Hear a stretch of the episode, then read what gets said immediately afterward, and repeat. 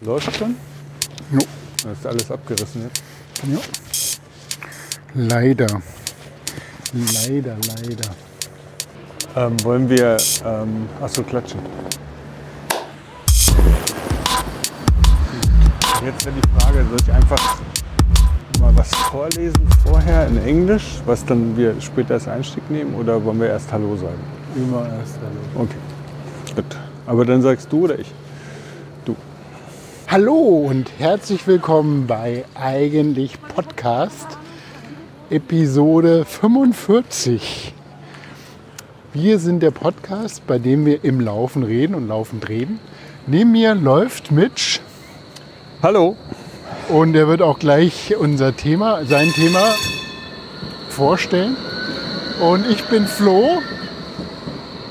Und wie ihr an den Nebengeräuschen hört, laufen wir entlang einer Straßenbahnstrecke. Äh, wir sind hier in Mitte unterwegs und äh, die Eigenschaft von unserem Podcast ist, dass wir, während der eine dem anderen ein Thema vorstellt, wir eine Strecke laufen, einen Spaziergang machen, weil der ganze Podcast ist so geboren aus unseren Hüttenwanderungen, bei denen wir auch immer wieder irgendwelche Themen gewälzt haben. Und äh, wir dachten, wir machen ein Format draußen, einen Podcast. Und haben, sind jetzt schon bei Episode 45. Ich finde es unglaublich, dass wir schon so viele Episoden haben. Ja, bald zwei Jahre mit. Das Ja. ist ja echt eine Zeit. Äh, ja, ich bin gespannt, was du mitgebracht hast. Ja, ich habe mitgebracht. ich Bescheid? Achso. Weißt du Bescheid? Hast du mir was erzählt? Du hast mir was gesagt darüber. Ja, du hast das Thema auch schon in deiner letzten Folge etwas angesprochen. Und ich glaube, du machst eine Serie draus. Ja, ich mache mir eine Serie da draus und habe jetzt beim ersten Mal einfach angefangen, beim zweiten Mal versucht, mich so ein bisschen vorzubereiten und dann entsteht gleich so ein Leistungsdruck. Aber ähm, den kann ich vielleicht wieder abschütteln, weil ich versuche einfach mich dann frei zu bewegen. Es gibt aber so zwei, drei Sachen, die ich als Text mitgebracht habe und die ich dann vielleicht auch vorlesen werde. Es geht weiter um Dan Simmons. Ah, der Autor Dan Simmons. der Autor Dan Simmons.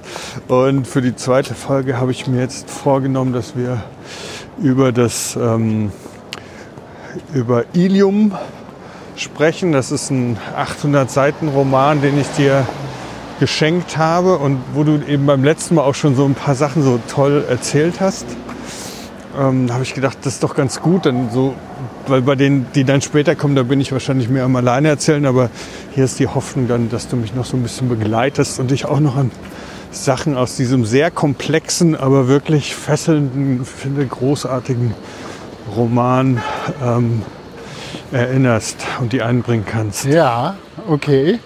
Ich muss mal gucken, was ich noch erinnern kann von diesem Ja, diese Roman. Krake zum Beispiel hattest du im letzten Mal. Wer es noch nicht gehört hat, Folge 43, die Krake kannst du vielleicht noch mal erzählen. Und die kleinen grünen Männchen und so weiter und so fort. Kleingrünen Männchen und der kleine grüne Männchen. Und eine Sache, die ich, bei, mit, die ich sehr stark mit diesem Buch auch verbinde, ist, ähm, ich hatte das Buch schon länger so auf dem E-Reader und dann habe ich irgendwann einfach mal angefangen zu lesen. Und dann hat es mich immer mehr gefesselt.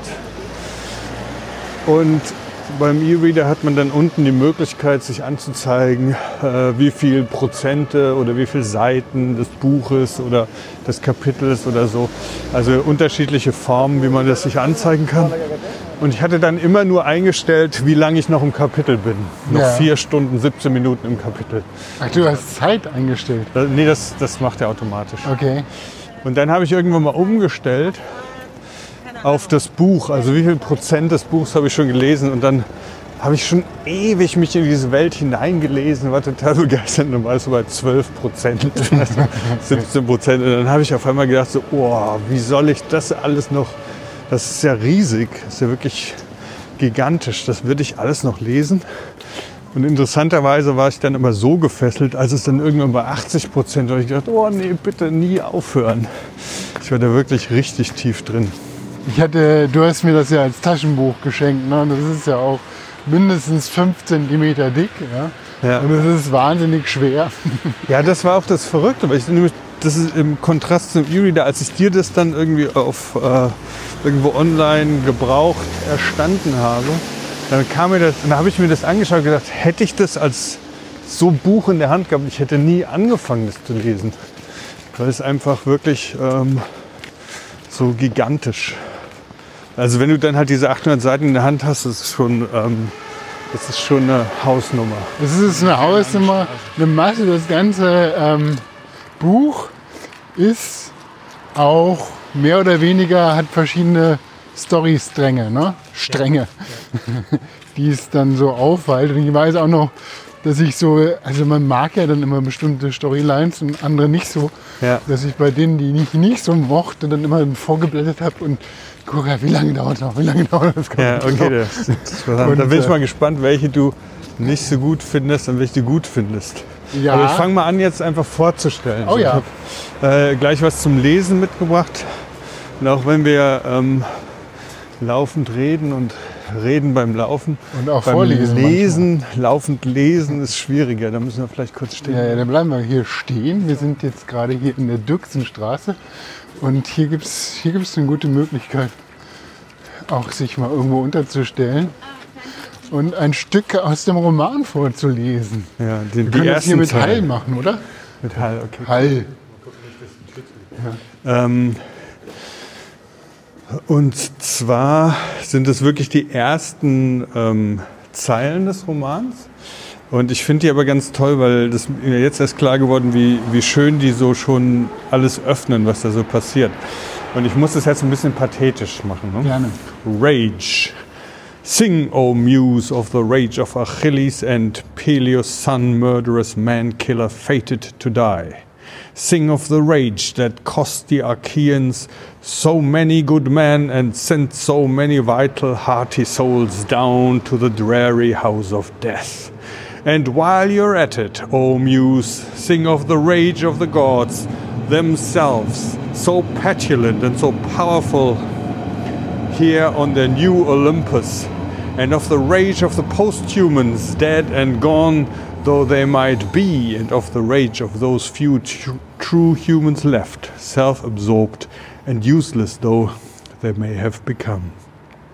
While you are singing, O Muse, sing also of the rage of those thoughtful, sentient, serious, but not so close to human beings out there dreaming under the ice of Europa, dying in the sulphurous ash of Io, and being born in the cold folds of Ganymede. Oh, and sing of me, O Muse, poor born again against his will Hockenberry, poor dead Thomas Hockenberry, PhD, Hockenbush to his friends, to friends long since turned to dust on a world long since left behind. Das sind die ersten Zeilen in Ilium, Chapter 1. Und ich finde es halt so toll, weil eben diese Stränge und alles, also man liest es und man weiß gar nicht, worum es hier geht. Was sind Posthumans, was sind die neuen Götter, was ist Olympus auf Mars. Aber es macht eben einfach diese ganzen Handlungsstränge schon auf und rückblickend ist es so ein bisschen so wie, ähm, ich weiß gar nicht, irgendwie so das Gefühl, ähm, als ob man da doch schon eben den Teppich ausgerollt bekommt, auch wenn man das Gefühl hat, dass man nicht ähm, weiß, worum es geht. Aber worum geht es? Rage. Es geht um Rage.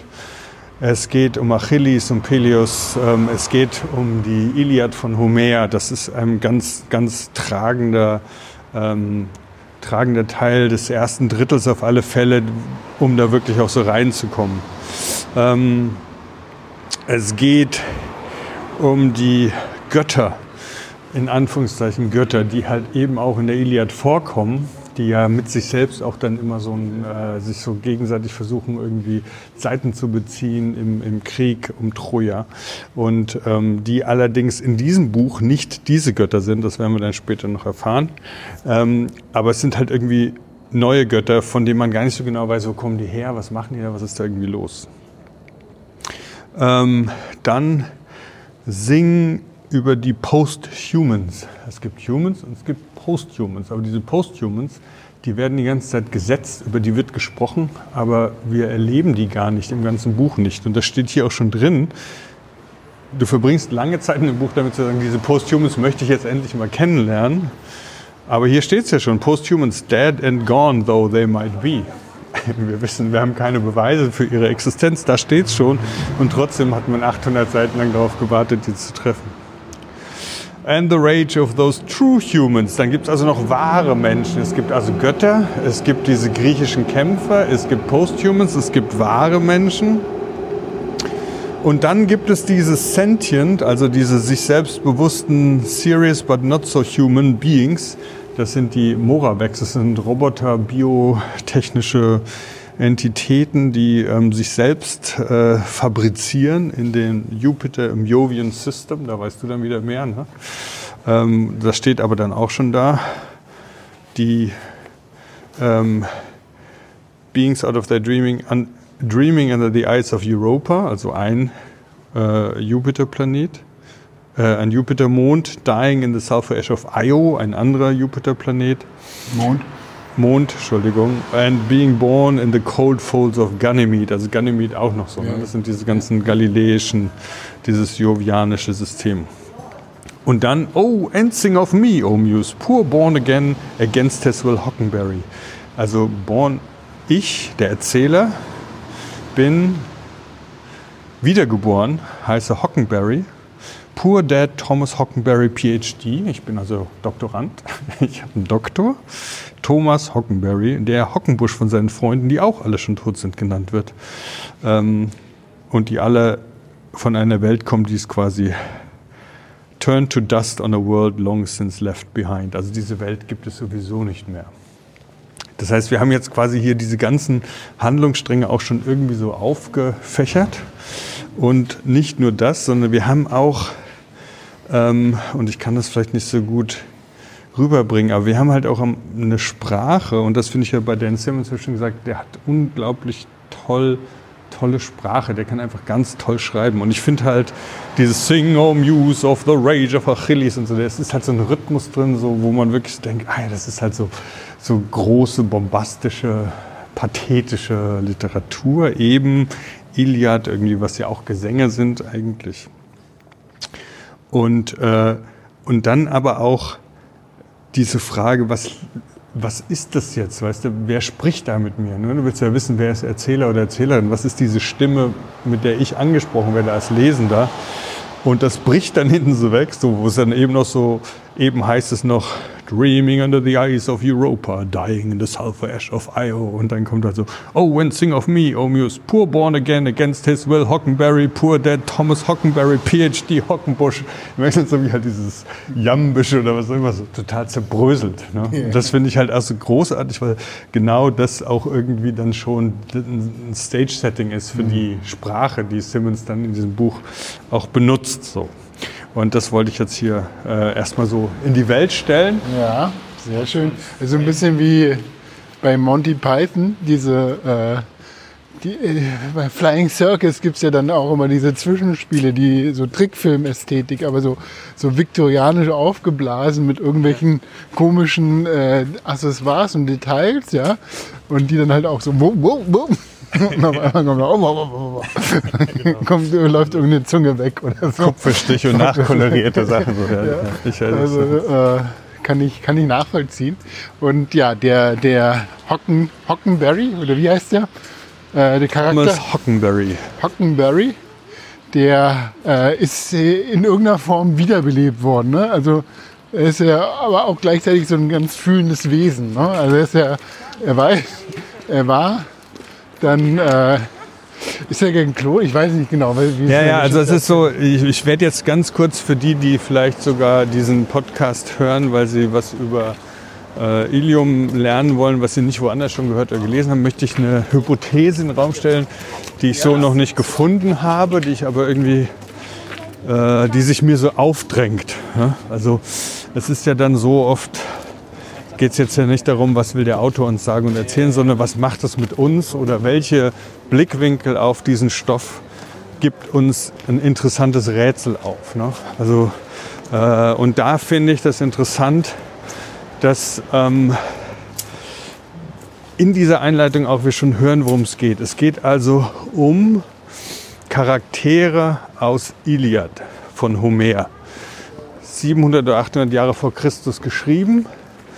Ähm, gilt eine, als einer der wichtigsten Literaturprodukte äh, der Menschheit, was ich auch wiederum interessant finde, weil halt äh, nach Expanse, was wir schon gemacht haben, wo ja auch dann Ganymede und Io und Europa so vorkommen, was ich eh finde, dass halt Expanse und, und Ilium so Parallelen haben, dass halt ähm, diese Erde als Zentrum der Kultur und einziger Ort der Kultur dann sich irgendwie auf einmal so komisch anfühlt. Iliad. Ne? Okay, Homer.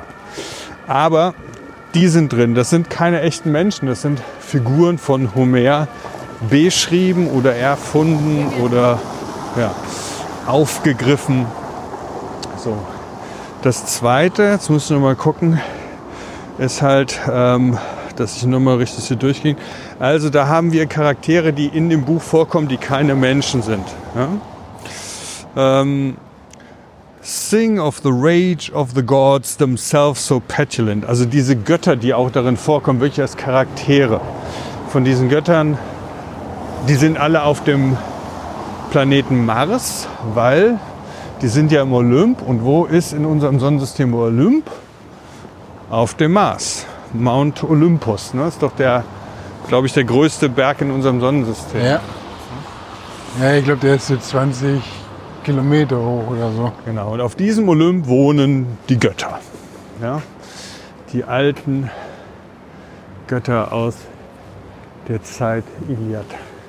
Und diese Götter sind natürlich keine Menschen. Wir wissen nicht genau, was es sind. Also es wird halt irgendwie dann auch so diskutiert. Die sind größer. Das ist halt irgendwie. Aber wir erfahren nicht wirklich, was das ist in diesem Buch. Aber es sind auch keine Menschen. Ähm, dann diese Posthumans, ja, die sind ja im Namen nach schon keine Menschen mehr. Ne? Die, äh,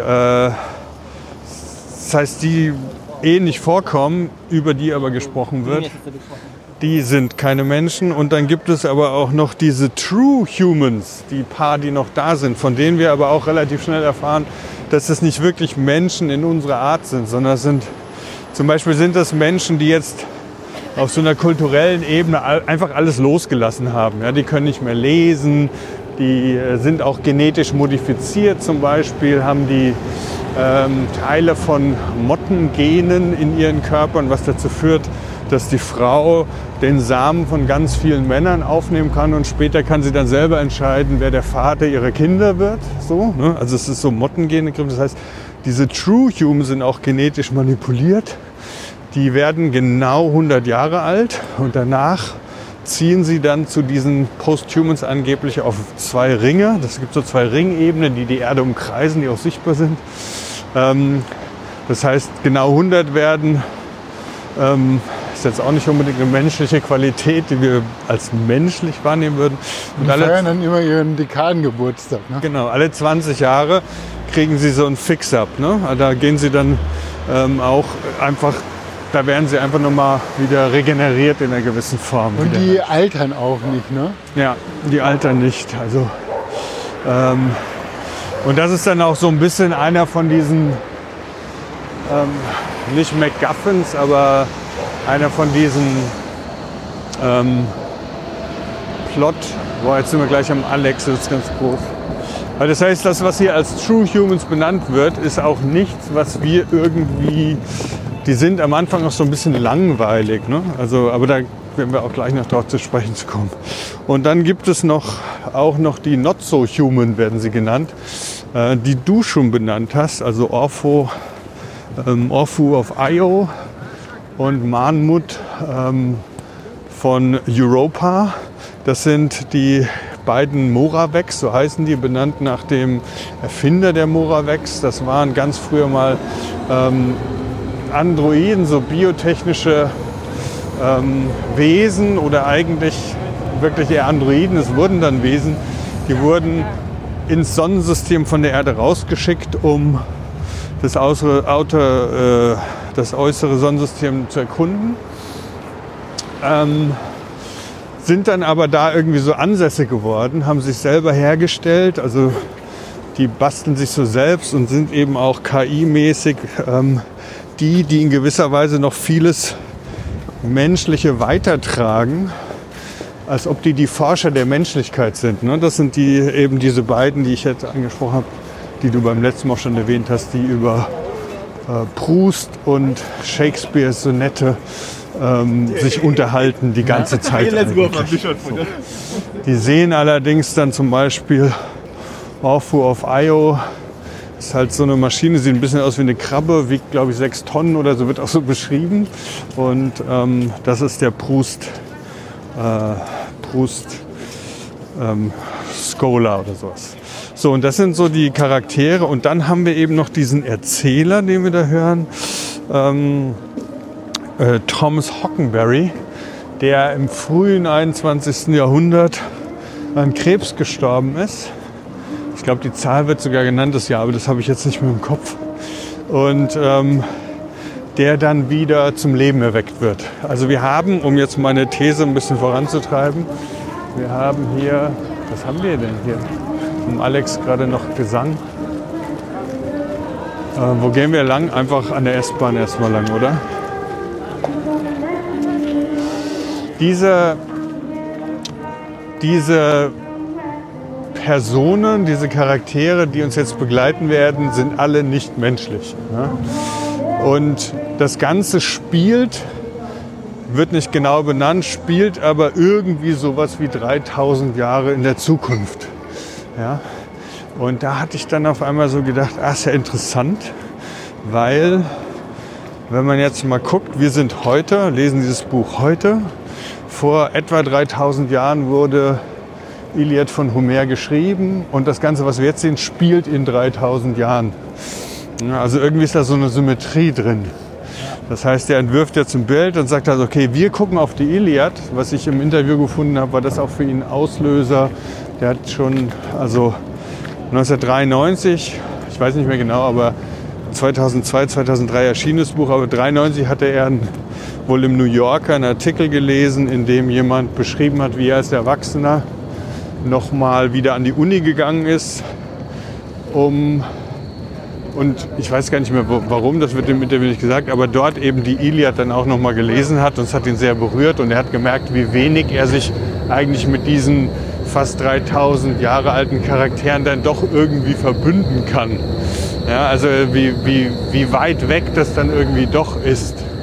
Und dann habe ich, äh, wenn das für ihn so ein Auslöser war, anfangen zu recherchieren und sich einen Plot zu überlegen, dachte ich, Dan Simmons hat vielleicht wirklich auch gedacht, okay, wie sieht es denn in 3000 Jahren aus, wenn die Leute auf uns gucken, auf unsere Kultur und kommt dann darauf, dass halt die Humans vielleicht halt nur noch 100 Jahre alt werden, immer regeneriert, selber gar nicht mehr lesen können. Und dieses Nicht-Lesen können ist ja gar nicht mehr so weit weg. Ne? Wir haben ja natürlich kannst du lesen, aber wir haben ja immer diesen Running Gag, dass du nicht mehr liest. Ja, was ja auch so nicht stimmt. Ne? Du liest ja immer noch sicherlich irgendwelche äh, Manuale. Aber jetzt muss ich kurz Pause machen, das wird nämlich sehr laut. Wir sind am Alex und Flo, äh, Flo macht ein Foto von einem Panda von hinten. Also in gewisser Weise sind wir gerade an so einem verrückten kulturellen Implosionsart, wo gerade alles zusammenfällt mit Musik, mit Bärenkostüm, mit der, wie heißt sie, Weltuhr heißt sie auch, ne? Ja, Weltzeituhr. Ja, Weltzeituhr. Das war ja immer der klassische Treffpunkt im Osten, war die Weltzeituhr am Alex. Ja. Wo man keine Telefone hatte und dann noch verbindliche Treffpunkte und Zeiten ausmachen musste. Das war hier immer ganz gut gegeben. Man wusste immer, wie spät Fühlt sich an, auch an wie 3000 Jahre her. ja, 30 Jahre. Und ähm, also das ist so eine Hypothese oder so ein Blick drauf, so dieses Menschliche und das Verständliche und das zu konstruieren. Also wir gucken 3000 Jahre zurück auf die Iliad, wir gucken 3000 Jahre in die Zukunft, das ist ein hypothetischer Blick. Und in 3000 Jahren der Zukunft gibt es eben alle, die nicht mehr menschlich sind, unter anderem auch diese Götter, ähm, die auf Mars, Olympos leben ähm, und die diesen Thomas Hockenberry, ähm, der auch wieder von Simmons, äh, ist ein realer Mensch wohl. Er erzählt das im Interview, muss ich auch noch mal ganz kurz, das war eine Sache, die ich mir auch noch mal rausgeholt hatte. Hm. Der, mit dem er, glaube ich, auf der Uni war und äh, das war so sein Gegenspiel in Anführungszeichen. Der einzige andere, ich finde es jetzt gerade nicht, der einzige andere Schreiber, Writer, the only other writer. Ähm, und der wurde wohl kurz nach seinem Abschluss umgebracht, ermordet. Wird auch nicht genau erklärt, was, aber dem wollte er da ähm, mit Hockenberry, mit dem Namen irgendwie ein bisschen kein Denkmal setzen, aber ihn zumindest irgendwie so am Leben erhalten. Aber die Götter erwecken Thomas Hackenberry, Hockenberry, der ähm, als PhD-Scholar die Iliad auch erforscht hat, wieder zum Leben. Und er hat diesen absurden Auftrag zu beobachten in diesen realen Kämpfen, die da abgehen. Also diese ganzen Charaktere aus der Iliad sind da vor Ort. Und er kann sich mittels crazy Technologie oder Magie oder wie man es auch nennen möchte. Ich glaube, Arthur C. Clarke hat mal gesagt, so alles, äh, alles, was man sich nicht erklären kann, muss wie Magie wirken, auch wenn es Technik ist oder so eine Art. Ähm, kann er sich dann äh, verwandeln, kann andere Rollen annehmen, kann in andere Leute schlüpfen. Und seine Aufgabe von den Göttern ist es, zu beobachten, ob die Iliad genauso abläuft, wie es vor dann inzwischen schon 6000 Jahren geschrieben wurde. Ich habe in Klappentext gelesen, er, ist, er wird als Kriegsberichterstatter, Bestatter, Kriegsberichterstatter Erstatter wird er dann äh, eingesetzt. Ja, das er wäre muss, er muss aufpassen, dass es genauso wie tradiert dann auch passiert. Ja, er muss, er soll, er soll herausfinden, ob es Unterschiede gibt. Und das ist wohl extrem wichtig. Aber warum weiß keiner. Und warum die Götter, die ja in der Iliad vorkommen, die jetzt auf dem Mars leben und wir wissen gar nicht, was da unten für Menschen in Anführungszeichen rumlaufen, die müssen ja auch irgendwie hergestellt worden sein. Und die laufen jetzt mit diesem Iliad-Programm in sich ab. Und die Götter wollen jetzt wissen, ob die genauso ablaufen, wie das damals vor 3000 Jahren ein PhD-Doktorand ähm, der es studiert hat, irgendwie sagt, also es ist so völlig verdreht, weißt du, so völlig ineinander komisch verschraubt und du weißt nicht, warum die diese Welt geschaffen haben, in der ähm, also die, die Iliad sind, glaube ich, 51 Tage in diesem Krieg und die gehen auch nicht bis zum trojanischen Pferd und sowas, sondern die gehen nur, äh, in Homers schreibt jetzt nur quasi bis nach dem Tod Hektors. Ähm, und Hektor wird ähm, von Achilles getötet und wird ähm, dann aber nicht rausgegeben. Das heißt, es kann keine Trauerfeier stattfinden. Und äh, Homers Erzählung endet allerdings dann mit der Zeit, in der Achilles äh, von einem Trojaner ähm, überredet wird oder gut gestimmt wird, den, den ähm, den toten Leib, toten Körper äh, von Hektor rauszugeben und dann wird dann bestattet. So, und dann ist, dann ist die Iliad zu Ende. Und ich weiß auch gar nicht mehr genau, ob Ilium dann zu Ende ist, aber es ist eben auch der erste Teil von zwei Büchern. Aber weil man bei Dan Simmons manchmal ein bisschen auf die Schnauze fällt, weil man hofft, dass das zweite Buch dann genauso gut und eben auch ähm, also von Ilium gibt es noch ein zweites Buch. Olympus heißt das. Olympus, dann. okay. Ja. Und ähm, Olympus ist auch super. Ist auch crazy super. Ähm, crazy und super. Man kann das auch nicht so gut. Also ich habe auch über Plot-Spoiler nachgedacht. Man kann die Bücher, finde ich, auch irgendwie. Man kann nicht so richtig Plot spoilern, weil das ist eher so. Ähm, Kurt Kurt Vonnegut hat mal wohl als Tipp gesagt für Menschen, die Bücher schreiben, hat gesagt, äh, fang so nah wie möglich am Ende an. So. Also start as close to the end as possible. Und ähm, das das ist ja interessant, weil man dann wirklich weiß, als erstes, okay, das ist das Ende meines Buchs. Und wo fange ich an? Na, wo denkt man zurück? Ich finde, bei Dan Simmons ist es oft so, wie, wie es mir da ging mit dem Buch. Ne? Ich wollte dann nach 12 Prozent habe ich gedacht, oh Gott, das, wie soll ich das alles lesen?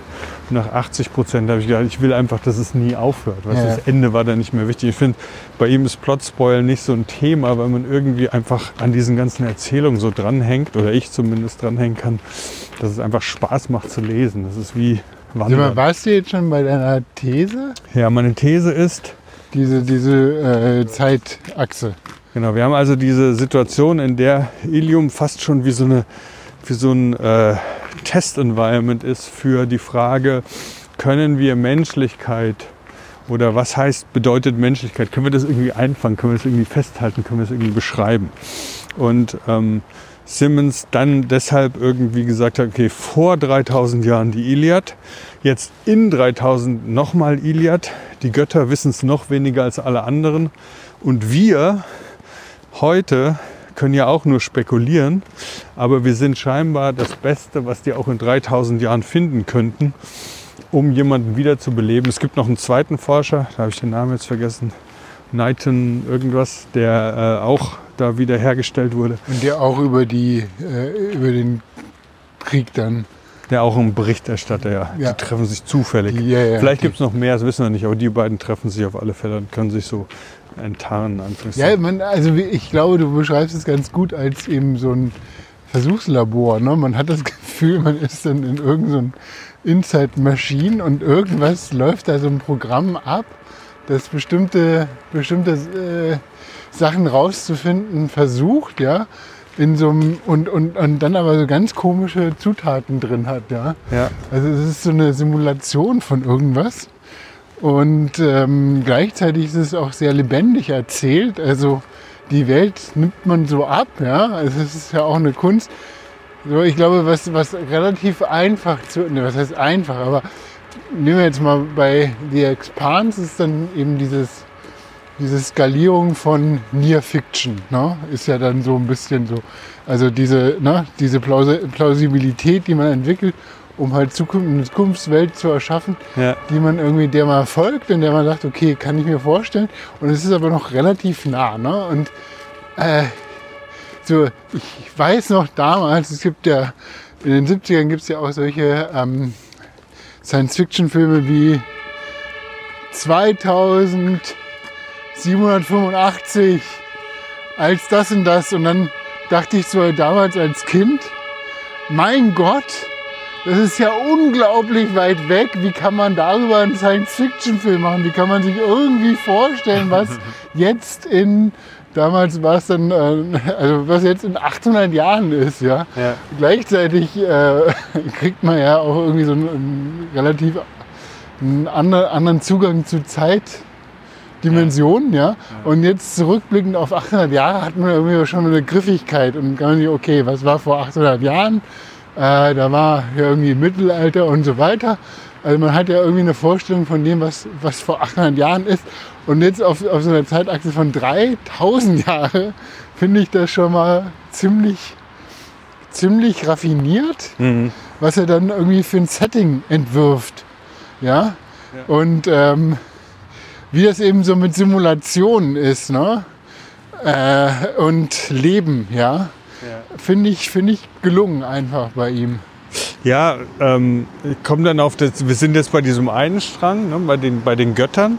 Und weil du sagst, Domination, sowas ist ja in, in der Iliad, die, die Götter sind ja Teil dessen, was wir da lesen. Wenn wir das lesen oder irgendwie besprechen oder sowas, dann ist in der Iliad sind ja die Götter mit drin, die sich gegenseitig auch irgendwie äh, versuchen Beine zu stellen, ihre eigenen Interessen durchzusetzen. Und es gibt dann eben die Halbgötter oder die Kinder von Göttern, die dann irgendwie mitkämpfen.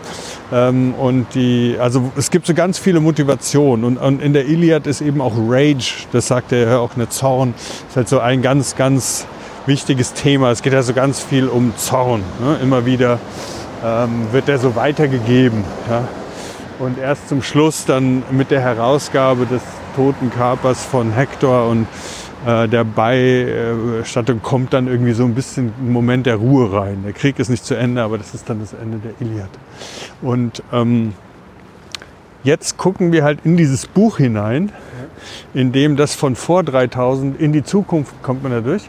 Weiß ich nicht, aber ich denke, es ist besser, nicht an der Straße lang zu laufen. Ja, wir probieren immer hier so ein paar Nebenstraßen. Gerade- Gerade war schon irgendwie Feuerwehr oder Notarzt. Es ist ein bisschen laut hier.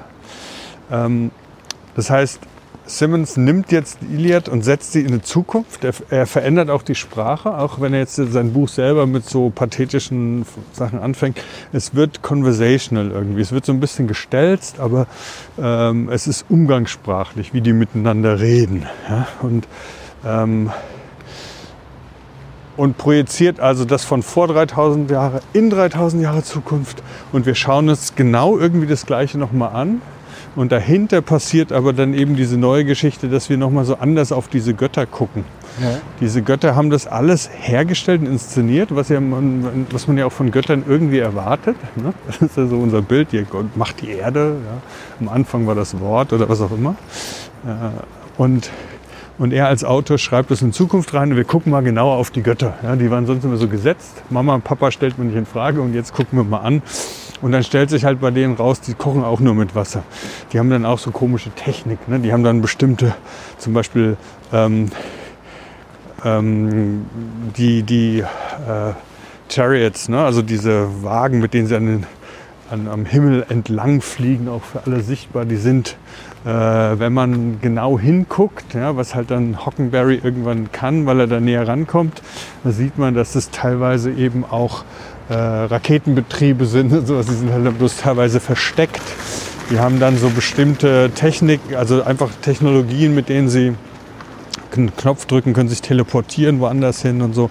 Und das sind, das sind einfach Sachen, die sie dann halt eben göttlich scheinen lassen und vor allen Dingen auch göttlich scheinen lassen vor diesen künstlich hergestellten, für uns schon 3000 Jahre alten Charaktere, ähm, die wir schon gar nicht mehr, so eben dieses eine Essay, das Dan Simmons auch mit motiviert hat, da mal reinzugucken, mit denen wir uns schon gar nicht mehr so gut innerlich verbinden können. Ne? Ja. Das ist nicht dieses Menschliche aus der damaligen Zeit ist irgendwie festgehalten, aber es ist ganz schwer, das irgendwie richtig an sich ranzulassen. So. Ähm, bei Dan Simmons Ilium gucken wir also genauso wie wir heute auf die alte Iliad gucken, gucken wir auf dessen. Wir sind einfach diese, wir wollen es auch wissen, was ist da los, was motiviert die und so weiter. Also wir sind genauso Publikum wie für das, die alte Iliad von Homer. Und gleichzeitig sind die Götter aber auch irgendwie Publikum für diese Puppen, die sie selber erschaffen haben, die das jetzt so abspulen, das Ganze. Ja? Und zwar wirklich eben auch äh, in der gleichen Geschwindigkeit abspulen. Und dann ist es aber wiederum auch, finde ich, so eine, wenn es um die Frage Menschlichkeit geht, dann ist auch so, alles sind halt irgendwie Anteile von dieser Menschlichkeit. Ähm, und die Götter sind halt irgendwie welche, die halt irgendwie so ein bisschen die hässlichsten äh, Anteile auch so darstellen. Die sind verschwenderisch und gebietend und äh, umgangssprachlich würde man dieses komische Wort hinterfotzig benutzen, weil die sich gegenseitig versuchen, immer so einen Dolch in den Rücken zu stoßen und sich da irgendwie immer gegenseitig. Aber Äh. das ist ja auch so rein, rein klassisch ganz gut übertragen. So werden ja auch die Götter dargestellt. Ja, also diese Götter auf jeden Fall. Ne? Die haben das auch. Und jetzt kommen wir aber mit Hockenberry als Erzähler kommen wir da ziemlich nah ran. Der zieht sich dann eben auch so ein äh, Helm des Hades, heißt es, glaube ich, zieht er sich auf und dann ist er unsichtbar und dann schleicht er sich da auch mal hin. Das hat er, der hat das dann von Aphrodite, oder? Hat er doch den äh, Ich- Helm bekommen und er ist dann so in, quasi bei ihr so ein bisschen in der Anstellung, dass er da für sie bestimmte Sachen rausfindet. Genau, er ist äh, Spion. Vor allen Dingen, das ist sozusagen seine direkte Vorgesetzte. Ich weiß nicht mehr, wer es ist, da weißt du jetzt mehr als ich, aber Ich glaube, es war die Aphrodite oder ah, also es war irgend oder die wie heißt die Frau von Zeus?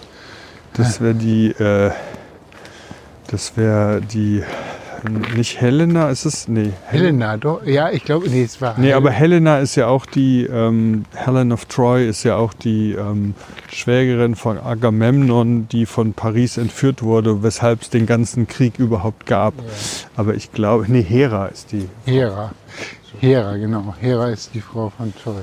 Und ähm, ich kenne mich aber mit dieser Mythologie jetzt nicht so gut aus, weil das ist natürlich für die, von ein paar Reviews, die ich gelesen habe, waren eben auch Leute, die das wegen Iliad gelesen haben. Ne? Weil das scheint im amerikanischen Raum wirklich auch nochmal anders gesetzt zu sein. Vielleicht hat sich das inzwischen auch ein bisschen geändert, wo viel in Bibliotheken verschwindet, in Schulen und Colleges. Aber das war damals, habe ich öfter gelesen, dass ah, ich wollte das unbedingt lesen, als ich erfahren habe, dass es sich da um Homer, das ist so lange her, dass ich das damals in der Schule hatte oder im College. Also dann, das ist für viele so ein Aufhänger gewesen. Ne? Aber ich habe damit nicht so viel zu tun gehabt, muss ich zugeben. In der Schule war das kein Thema bei uns. Weiß nicht, habt ihr das in der Schule gemacht, sowas? Ähm, nee. Nee, ne? Ja.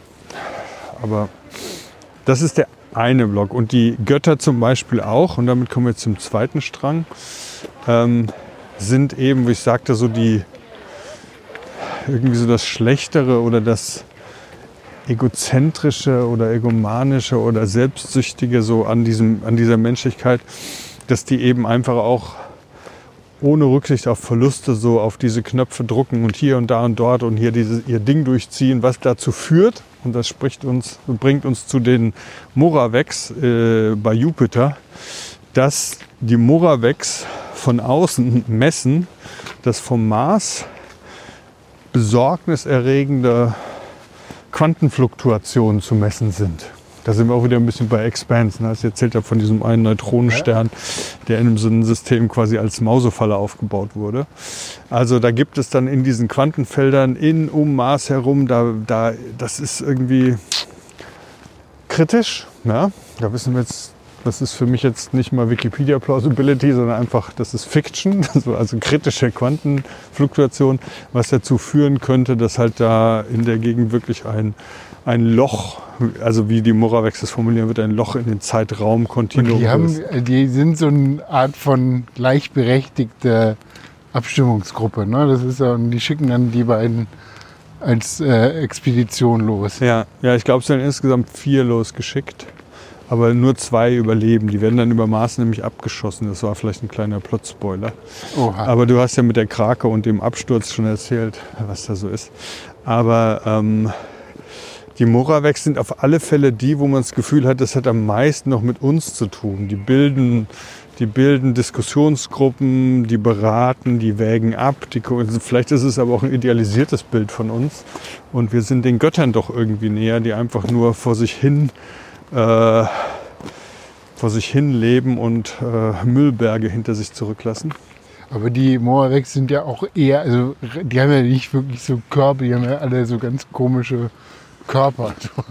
ja. Die sind ja alle so zusammengepatcht. Ne? Die sind für etwas geschaffen. Ne? Also die haben, die haben eine eingebaute Funktion und dadurch sind sie natürlich in gewisser Weise auch bestimmt, also in gewisser Weise auch bestimmten Freiheiten äh, bleiben, bleiben ihnen verwehrt, weil die Körper nur bestimmte Sachen tun können. Aber gleichzeitig scheint es so zu sein, dass diese Beschränkung sie zumindest geistig nicht unfrei macht, weil das sind dann die, die eben Proust und äh, Shakespeares Sonette studieren, lesen und reflektieren, darüber diskutieren. So, ne? Sie bringen ja quasi das menschliche Kulturgut dann wieder so in so ein Diskussionsstadium. Ja? Ja. Also das heißt, die äh, diskursfähig. Und das ist dann eben auch wieder dieser Twist, was ich meinte mit dieser Hypothese. Das ist ja nochmal eine andere Linse. Ja? Dann sind wir ja auch die Moraveks, ähm, die sich die Menschlichkeit angucken. Ja? Das ist ja für die auch wesensfremd. Aber die versuchen es zu begreifen, zu, die sind sogar ergriffen davon. Aber sie kommen natürlich sehr von so einem, äh, soll ich sagen, so einem KI weniger, es ist weniger ein emotionaler Raum, wobei die auch sehr viel Emotionen dann irgendwie zeigen. ne? Also in diesem äh, Aufruf Io und Manmut sind äh, dann im Kampf ist der eine verwundet, ich weiß gar nicht mehr wer, und der andere will ihn halt dann irgendwie retten und lügt ihn sogar an, dass er sagt, nee, nee, nee, nee, es sind nur noch zehn Minuten. Das ist aber in Wahrheit, das ist alles viel, viel dramatischer. Aber er will, weil der andere dann sagt, du, ich bin nur noch dead weight, lass mich liegen. So, und er will ihn aber mitnehmen und versucht ihn dann zu überreden, indem er lügt. Und also du merkst da ganz viel Emotionalität zwischen den beiden, was, äh, was ja nicht so das, das Androide ist, was man so allgemein beschreiben würde. Ja, Aber die sind sind auch so- wieder Beobachter von Menschlichkeit. Die diskutieren über diese Nette, über Proust, wie hängt das zusammen, worum geht's. Ähm, also bei Proust ähm, geht es generell darum, äh, dass, dass, dass, äh, dass Menschlichkeit an seinem biografischen Leben irgendwie versuchte, das zu erfassen oder zu generalisieren, zu beschreiben, zu verstehen und so. Und da- das heißt, da sind wir dann auch wieder verknüpft mit Nicht-Erzählern der Geschichte. Wir gucken schon auf die Moravecks drauf. Auch Hockenberry erzählt uns das nicht. Also wir gucken quasi mit einem anderen Erzähler auf die drauf. Aber die wiederum erleben wir als welche, die versuchen, über diese Kunst der Menschen das Menschliche irgendwie auch zu verstehen. ne? Und die Moravecks, das ist der zweite Strang, die gehen dann eben los, werden losgeschickt, um komme was wolle. Sie sollen, sie sollen dafür sorgen, dass diese Quantenfluktuation aufhört, weil es einfach eine Gefahr für das ganze Sonnensystem darstellt. Das ist der zweite Strang. Und ähm, wo sind diese, diese, ich weiß jetzt gar nicht mehr so, diese menschähnlichen, diese hedonistische Hippie-Gemeinschaft einzuordnen? Die sind der dritte Strang. Ja, der dritte Strang. Ähm, die sind auf der in Anführungszeichen Erde, die aber wohl auch wieder umgeformt wird. Da leben zum Beispiel wieder Dinosaurier drauf. Ähm, es gibt exakt eine Million Menschen auf der Erde. Es gab wohl äh, mal so eine Art Seuche ähm, und nach dieser Seuche wurde aber wie auch immer äh, das so hergestellt, dass auf dieser Erde immer nur exakt eine Million äh, Menschen leben. Ähm, es gibt da auch so eine Art Teleport, Teleporting, ähm, so, so eine Struktur, so ein bisschen wie so Telefonzellen, stelle ich mir das vor, so kleine Tore, da gehst du durch und dann springst Also du wie bei Harry Potter, ne? diese Portschlüssel. Ja. Und in Hyperion, äh, was ich auch noch auf jeden Fall vorstellen möchte, wird das, äh, ist es auch schon drin. Also das ist so eine Simmons-Sache. Ähm, und da spielte dann zum Beispiel Hyperion auch damit, dass man als Privatmensch, wenn man richtig, richtig reich ist, kann man als Privatmensch sich zum Beispiel ein Haus bauen, indem man diese Farcaster heißen die, glaube ich, also nicht Broadcast, sondern Farcast, Distanz. Du kannst dir dann ein Haus bauen, wo du dann, wenn du durch eine Tür gehst, dann bist du auf einmal auf einem anderen Planeten, im anderen Sonnensystem. Ja. Und dann ändert sich also, also diese Idee, dass das Raum dann über diese Fahrkaster wirklich ähm, nochmal was ganz anderes bedeutet. Und die Idee, dass du ein Haus hast mit vier Zimmern und alle vier Zimmer sind in einem anderen Sonnensystem, aber du lebst halt da drin, ist schon, finde ich schon auch ein schönes Gedankenspiel. Ja. Und das haben die auch auf der Erde und dann gehen die so hin und her und feiern und haben halt irgendwie so Sex und wir lernen halt verschiedene Charaktere da kennen. Zum Das hat mich so ein bisschen äh, so vom, vom, von der Ausstattung erinnert an äh, diesen Woody Allen, der Schläfer. Ne? Das ist doch das Science Fiction. Ah, okay, ja.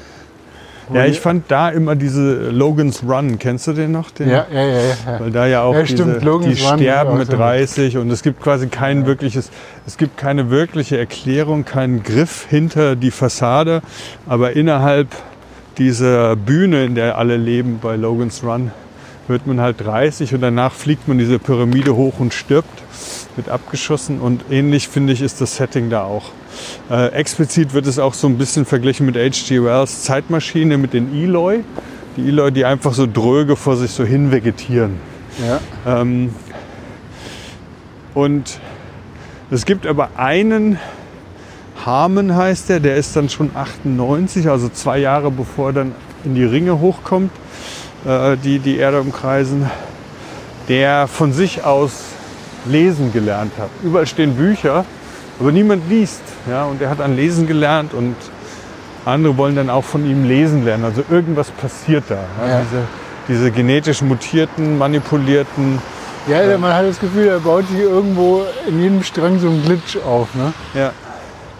Und das ist auch so ein bisschen, ich habe dann, also das würde mich dann auch nochmal interessieren, in Bezug auf dein Thema, dieses ähm, Hyperlink-Cinema. Ja? Also diese Idee, ob, ob du da so, so eine Art des Geschichtenerzählens reinnehmen würdest.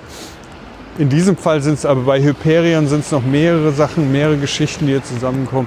Aber in diesem Fall halt diese drei Stränge, die sich dann am Anfang gar nicht so sehr berühren, aber zum Schluss Ja, dann irgendwie ja so zum zusammenkommen. Schluss- bis zum ja, kann ich sagen. ne? Aber ich hatte so das Gefühl, dass das vielleicht so eine Form des Geschichtenerzählens ist, die halt so 90er, Nuller Jahren vielleicht auch. Ähm, also Hyperion zum Beispiel war Ende 80er. Ähm, dass das vielleicht einfach sowohl filmisch als auch in der Literatur damals so ein bisschen experimentiert wurde. Aber egal, das ist jetzt nicht unser Thema jetzt. Du hast es nicht fertig gelesen. Und bis zur nächsten Aufnahme wirst du die zweiten 400 Seiten auch nicht lesen.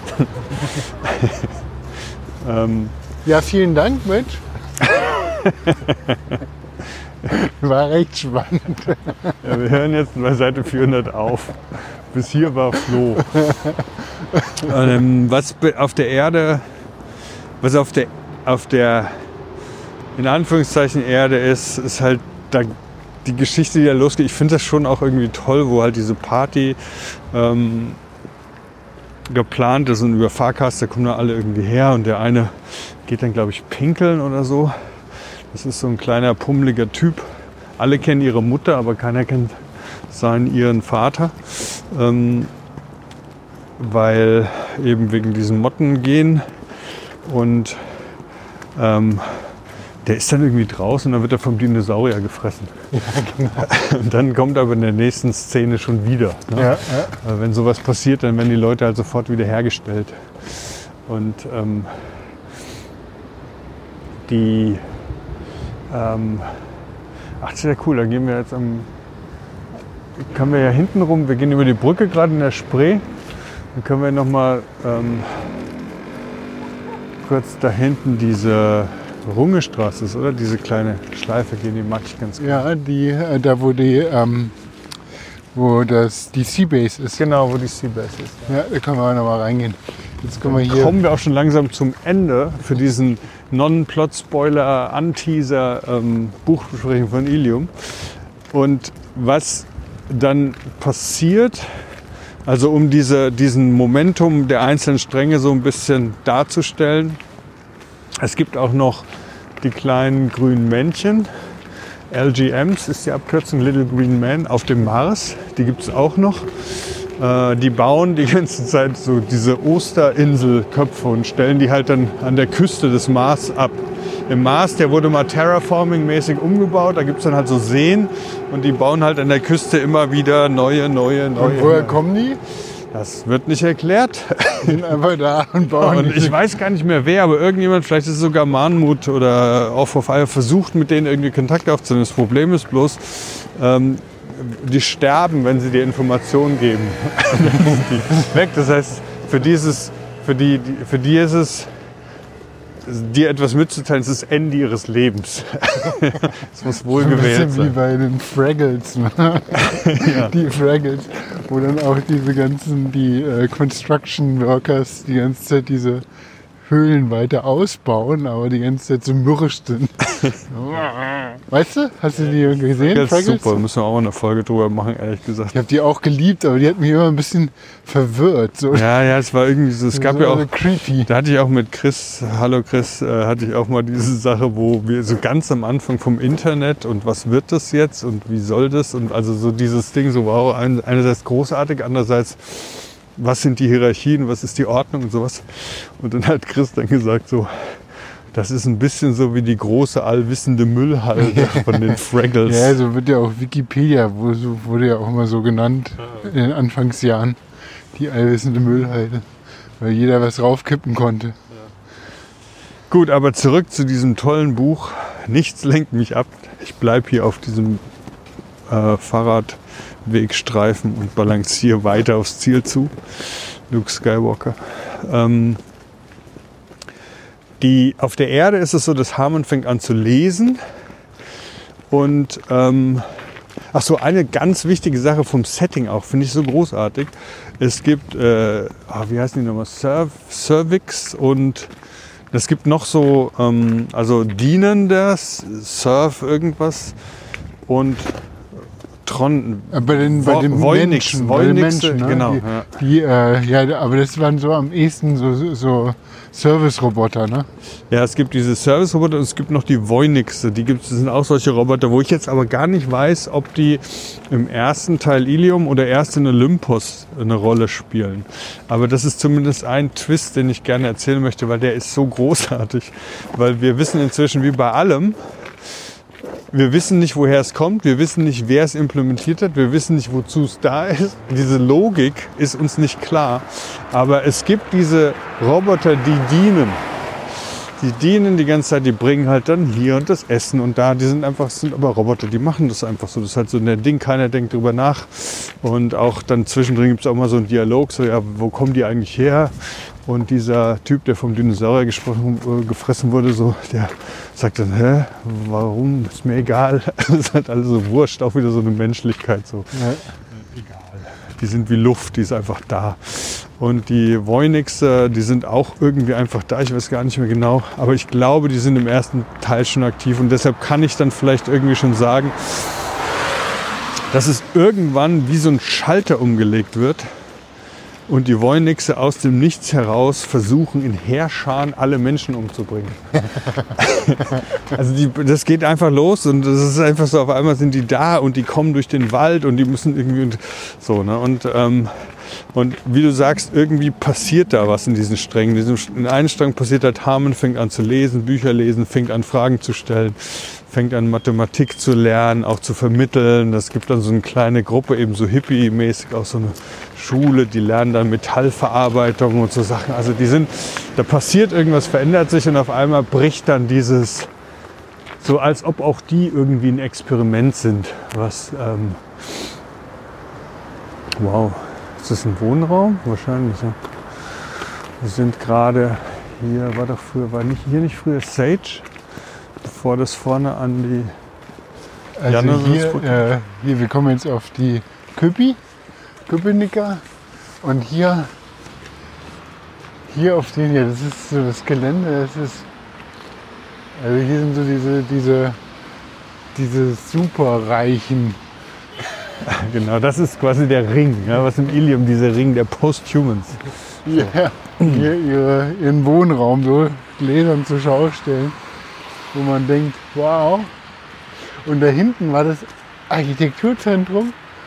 Also es ist ja. Auch so, so diese Clubroute, ne? Ja. Hier war Praxis Dr. McCoy, weißt du, früher in einem Club drin? Äh, wo wir immer mit Gideon drin waren? Nee, das war, das war, das war ja diese, diese Nee, da war ich. Bar am Wasser. Äh, wie hießen die noch? Ja, das war gegenüber von, von Carter. Ja. Ich habe sehr viele Clubs besucht, immer wieder, weil das war halt, ich war halt Teil von so Leuten wie dir.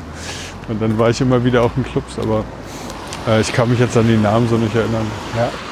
Und hier ist der Tresor hingezogen in das Gebäude. Ja, da In war ich drin, das weiß ich. Aber das wurde doch dann jetzt Da hinten. aufgelöst. Ja. Der, den gibt es, glaube ich, noch, den Tresor.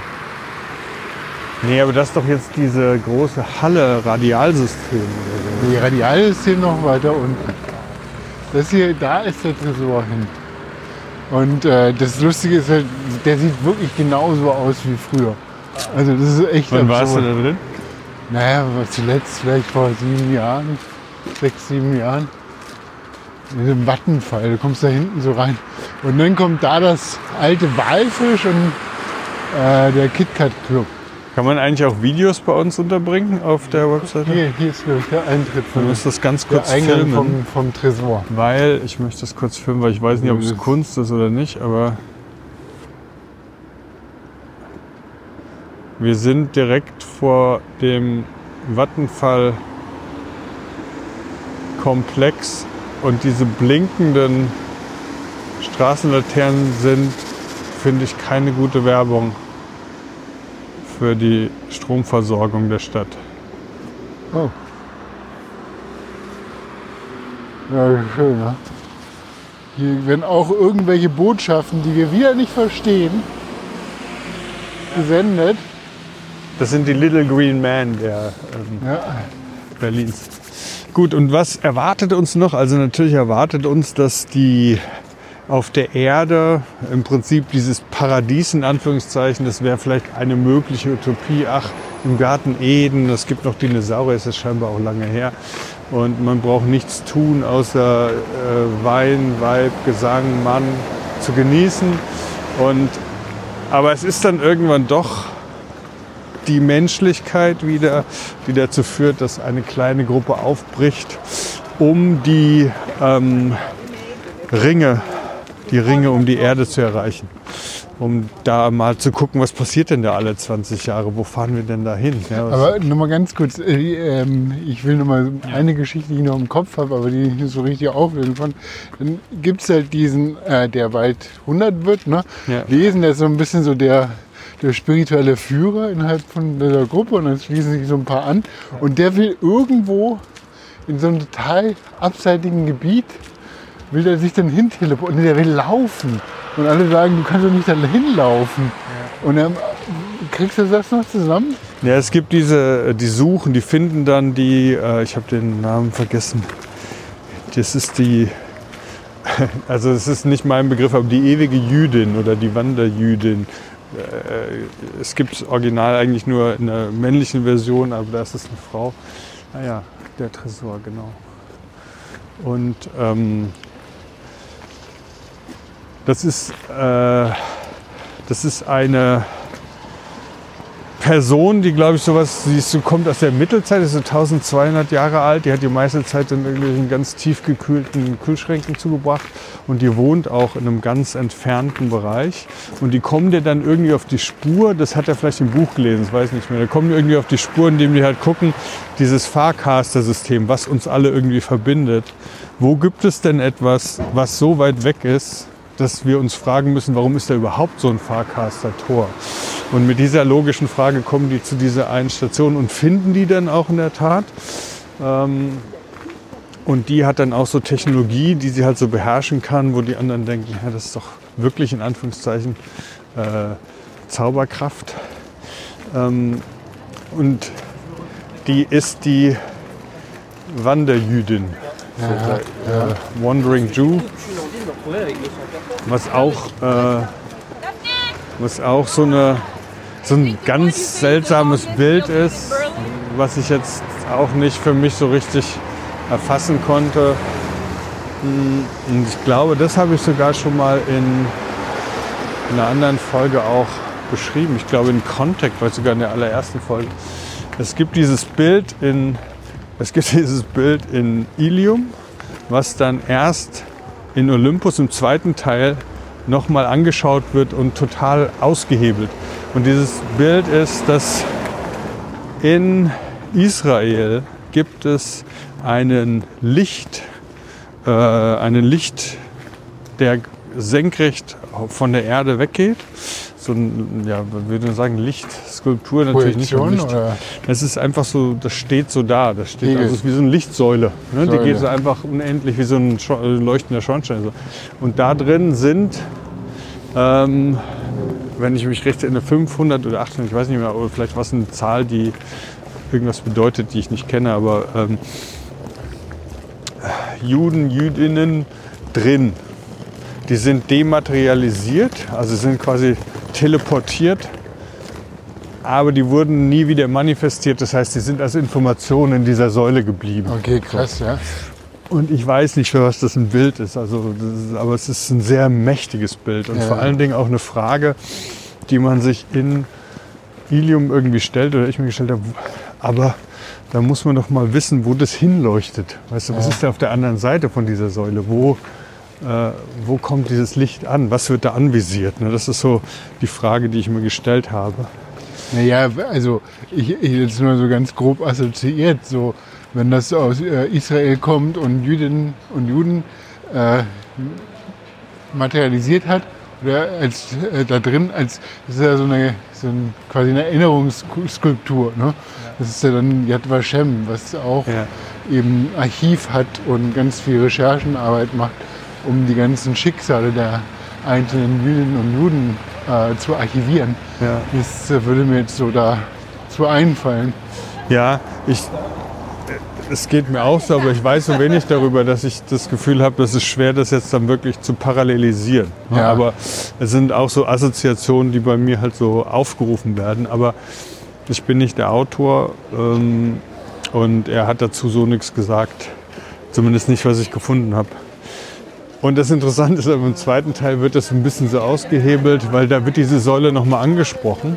Und diese monolithische Bild, ne, dass sie so senkrecht von unten nach oben in, ins Universum strahlt und man sich fragt, wohin eigentlich, wird dann halt beschrieben von außen drauf geguckt auf die Erde, die sich dreht halt in 24 Stunden um die eigene Achse und um die Sonne fliegt und sowas. Und das ist sowieso nicht am Äquator, sondern so ein bisschen weiter oben ist diese Säule halt wie so, eigentlich wie so ein Autoalarm, weißt du, das Auto so überall blinkt, weil das dreht sich halt und eiert so durch, und es gibt nichts am anderen Ende. Und das fand ich nochmal einen echt tollen Twist so für dieses eine Bild, weil ähm, ja, so beginnt mehr oder weniger das zweite Buch. Und da denkt man wirklich, ah, okay, jetzt fängt nochmal was Neues an. So. Ist es hier Seabase? Nee, das ist äh, da hinten. Sind wir schon vorbei. Oh ja, jetzt ist es spät. Jo, also ich meine, ich habe so, ich hab so das Gefühl gerade, ähm, ich habe dir das Buch geschenkt und es wird noch ganz viele Dan Simmons Folgen geben. Aber ähm, ich wollte natürlich auch so mitreißen und begeistern und jetzt habe ich hier niemanden außer dir. Du hast das Buch irgendwann mal weggelegt. Und der ist ähm, nicht so richtig begeistert. Doch, ich fand es auch toll. ja, schön Aber es erzählt. war irgendwie so, dann irgendwann zäh und dann irgendwie wieder den Einstieg. Nee, aber jetzt die Folge, weißt du, du bist ja mein erstes und einziges irgendwie Publikum, mit Nee, dem ich die jetzt Folge, also ich glaube, Wenn du jetzt ich überlegst, so war, die- das, war das motivierend, das Buch? Ja, auf jeden Fall, weil das ist ähm, also ähnlich wie in der Folge, in einer Folge zuvor über den Sim, hast du auch wieder so angerissen, so völlig abstruse Sachen, wo man denkt so, what the fuck, ich will wissen, was da los ist. Äh, und das äh, ist, glaube ich, so, weißt du, wie so ein kleiner Appetizer und ähm, für alle, die, die da tiefer in die Welt einsteigen wollen, ja, weil ich glaube, der, sich, der jetzt noch dabei ist oder diejenige, die äh, sind da wirklich dran interessiert. also ich finde, ähm, es macht schon Lust, da nochmal tiefer einzusteigen, weil es so abstrus ist. Und ich glaube, da kann man sich auch lange mit beschäftigen. Ja, und ich, das, danke, das tut gut.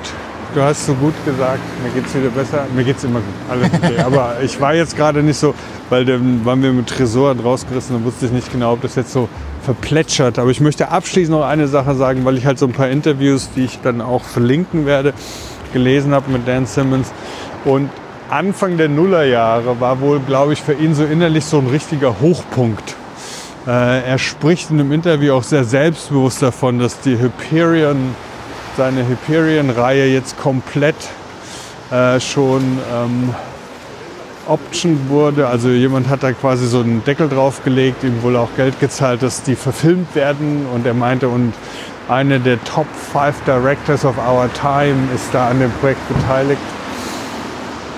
Und ähm, ich weiß nicht mehr, noch irgendein anderes Buch, was auch gerade irgendwie, also er, er, du hast das Gefühl, er freut sich regelrecht in diesen Interviews zum Launch von Ilium auch mal zu zeigen, Leute, ey, da passiert gerade richtig viel. Ich gehe gerade sowas von ab.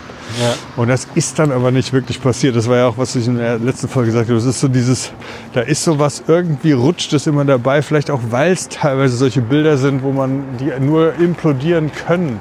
Ja, Bilder, die so grafisch sich anfühlen, aber die vielleicht nur literarische Bilder sind, ja, die sich jeder selber vorstellen muss. Aber warte mal ab, Mitch, bis unsere, äh, unsere generative AI soweit ist.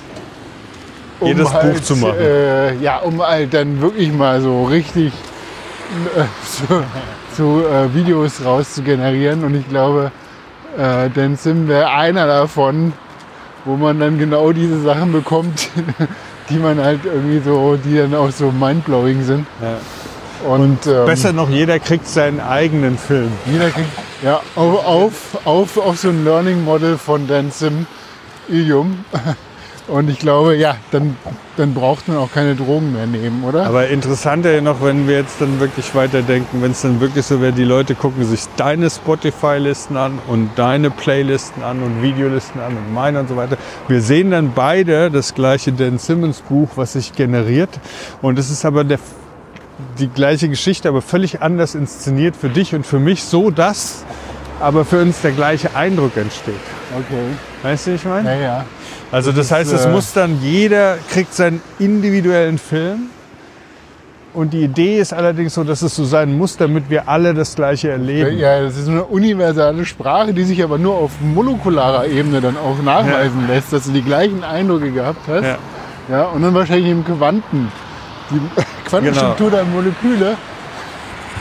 Wenn die dann so und so miteinander interagieren, dann wissen wir, okay, das war der gleiche Eindruck. Das ist ein bisschen, wie, die, ein bisschen wie diese Ameisenkolonie rund um, um, um die Küste von Europa, äh, wo dann eine Ameise 500, 5000 Kilometer weiter genau die gleiche Ameise, äh, den gleichen Eindruck hat und verpflanzt werden kann, ohne aber dass sie von der Kolonie rausgeworfen Genau, aber eben nicht gleich, sondern es ist alles unterschiedlich. Sodass Ja, wenn ja. zwei Leute sich treffen und sagen, kennst du dieses Lied? Und die andere Person sagt ja und beide sagen dann, ey, es ist mein Lieblingslied, meins auch. Dann ist es aber nicht das gleiche Lied. Aber wenn die Lieder unterschiedlich sind, nur dann ist es überhaupt möglich, dass es vielleicht das gleiche Lied ist. Ja, das ist dann irgendwie so gelebte Diversität. Ja, und jetzt sind wir direkt So. unter der. Wir hören, der Streik ist zu Ende. Die S-Bahn rollen wieder. Heute 18 Uhr. Hätte ich auch nicht mit dem Fahrrad kommen müssen. Ja. Also Mitch, ich glaube, wir sind jetzt äh, mehr oder weniger am Ende unserer Episode. Ja. Das war Folge 45 von Eigentlich Podcast mit Dan Sim. Ich bin gespannt, ob wir noch eine weitere Serie aus der Reihe finden, äh, eine weitere Episode aus der Reihe hören. Ähm, ja, Die kurze Antwort ist yes. yes, yes, Dan Sim. Das ist der Dan Sim Podcast. Wir waren mal ein Filmpodcast, Ja, aber solange waren- Dan Simmons nicht verfilmt wird. eigentlich minus Dead minus Simon, nein, eigentlich minus podcast.de. Da könnt ihr sehen, wo wir lang gelaufen sind. Es war ein bisschen laut. Ich weiß nicht, wie Mitch mit ähm, Auphonic umgeht und die Hintergrundgeräusche dann rausfiltert oder ob er es alles so lässt, wie es war. Dann, dann äh, begleitet ihr uns auf jeden Fall auf, einer, auf einem äh, Freitagabendspaziergang durch die Mitte von Berlin, die auch laut und leise sein kann. Alles zu sehen unter eigentlich-podcast.de Und zu hören. und zu hören Ja, die Fotos sind auch da dann. Und und zu, und zu lesen, was Mitch noch an Material zusammenträgt. Und was die KI aus unseren gesprochenen Worten für Texte generiert, auch manchmal Die lustig. Zusammenfassung, die wir dann auch nicht mehr selber schreiben, weil wir, wir laufen ja, wir schreiben ja nicht mehr. Das, ja, also vielen Dank. Macht's gut. Bis bald. Tschüss. Ciao. So, long, long term kickoff. Ja, ich wollte Stopp machen, wollte ja gar nicht.